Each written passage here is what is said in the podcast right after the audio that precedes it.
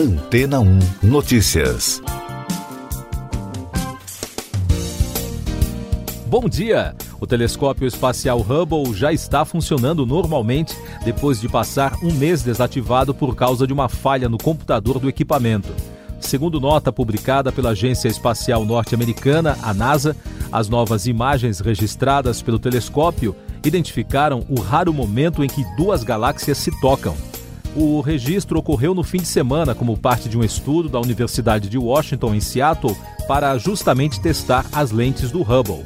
A falha no equipamento foi detectada no mês passado, depois de uma série de testes realizados pela equipe da Unidade de Controle de Energia no computador, que garante o funcionamento do telescópio. Segundo a apuração da agência, sem a carga de energia necessária para operar, o computador recebeu instruções para interromper as operações. O sistema que deu problema foi instalado em 2009, quando um ano antes, em 2008, outra parte do computador de carga útil falhou. A missão de reparo substituiu toda a unidade. O Hubble provocou uma revolução na astronomia quando foi colocado em órbita nos anos 1990, porque permitiu à comunidade científica e, claro, toda a humanidade visualizar parte de alguns dos grandes mistérios do universo como os buracos negros, o sistema solar, a Via Láctea e outras galáxias mais distantes. De lá para cá, o satélite já realizou mais de um milhão e meio de observações do universo, que renderam mais de 18 mil artigos científicos e já ultrapassou muito as expectativas dos cientistas, pois ele foi projetado para operar por cerca de 15 anos, mas ao longo dos anos superou várias falhas técnicas. Entre 1993 e 2009, a NASA enviou cinco missões de serviço até o telescópio, além de uma série de reparos à distância. Ainda neste ano, no mês de outubro, a direção da agência espacial pretende lançar o telescópio espacial James Webb, que continuará expandindo o legado do Hubble. E daqui a pouco você vai ouvir no podcast Antena 1 Notícias. Ministro da Educação pede retorno das aulas presenciais em pronunciamento. Queiroga anuncia envio de doses extras de vacinas anti-Covid para estados que fazem fronteira com outros países. Bolsonaro indica Aras para novo mandato na PGR. Em pronunciamento transmitido no rádio e na TV, na terça-feira, o ministro da Educação, Milton Ribeiro, afirmou que o retorno das aulas presenciais é uma necessidade urgente e que o Brasil não pode continuar com as escolas fechadas. O ministro também destacou as consequências geradas pela pandemia na educação. O Ministério da Saúde vai enviar doses extras de vacinas contra a Covid-19 para seis estados que fazem fronteira com outros países. De acordo com o ministro Marcelo Queiroga, o objetivo é avançar na vacinação nessas localidades para criar um cordão sanitário e restringir a entrada de variantes do novo coronavírus no país. O presidente Jair Bolsonaro propôs ao Senado a recondução de Augusto Aras ao cargo de Procurador-Geral da República. O atual chefe do Ministério Público Federal se manifestou, se dizendo honrado com a recondução. A decisão do presidente rejeita a tradicional lista tríplice do MPF. Essas e outras notícias você ouve aqui na Antena 1. Oferecimento Água Rocha Branca. Eu sou João Carlos Santana e você está ouvindo o podcast Antena 1 Notícias. A Polícia Federal informou ao Supremo Tribunal Federal que uma das apurações que atingem o ex-ministro do Meio Ambiente, Ricardo Salles, aponta para o uso de documentos falsificados e lavagem de produtos florestais. O ofício pede para que o ministro Alexandre de Moraes envie as investigações para a Justiça de Altamira, no Pará, já que a madeira ilegal é do Estado. Em outra ação da APF enviada ao STF, o ministro da Justiça, Anderson Torres, pediu para que o deputado federal Luiz Miranda seja investigado por possível denunciação caluniosa contra o presidente da República.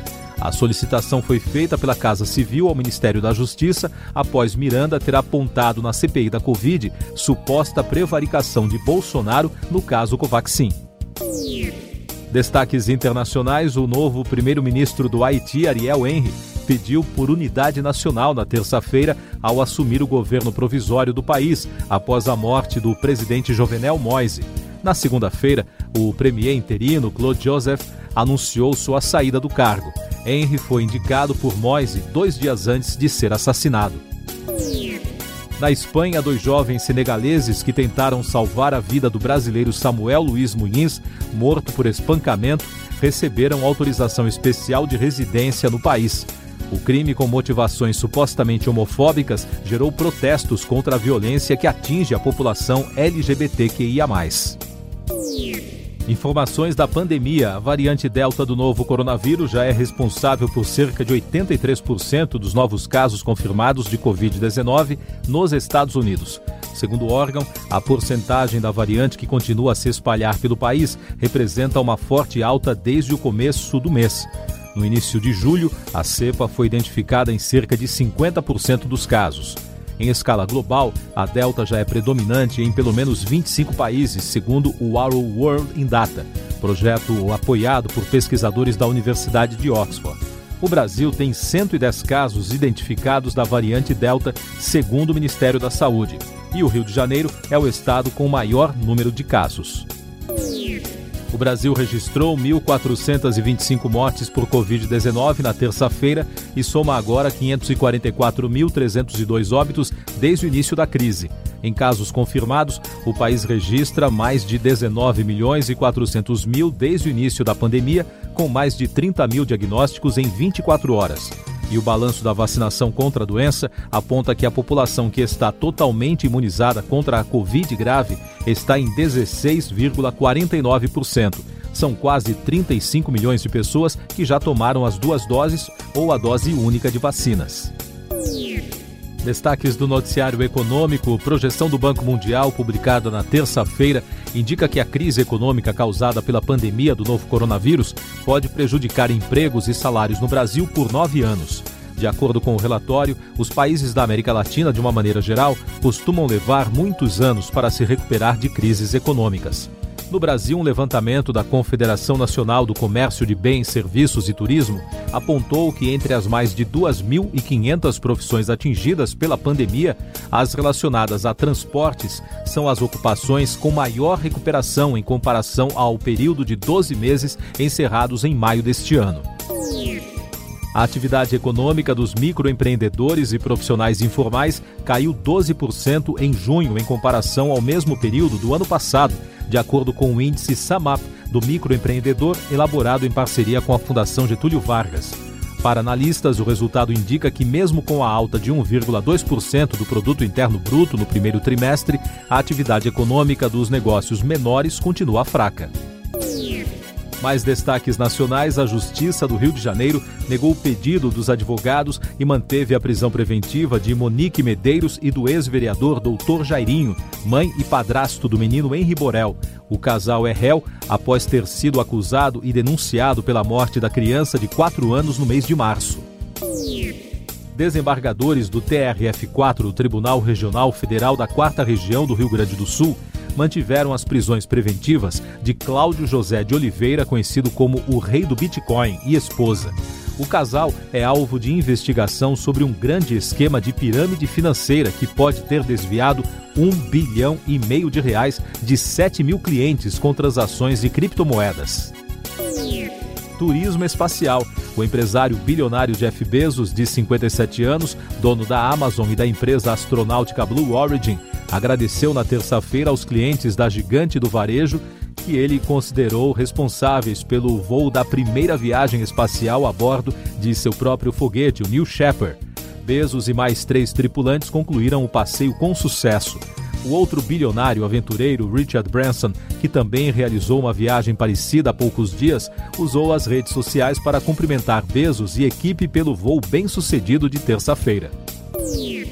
Você confere agora os últimos destaques do podcast Antena Notícias, edição desta quarta-feira, 21 de julho.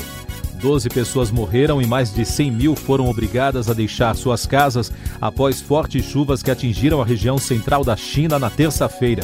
O temporal que durou cerca de uma hora provocou graves enchentes na capital da província de Henan. Além disso, os alagamentos deixaram pessoas presas em metrôs, escolas e locais de trabalho durante toda a noite em Zhenhou. E a seleção brasileira feminina de futebol estreou hoje com goleada do futebol olímpico em Tóquio. 5 a 0 sobre a China com dois gols de Marta. Siga nossos podcasts em antena1.com.br. Este foi o resumo das notícias que foram ao ar hoje na Antena 1.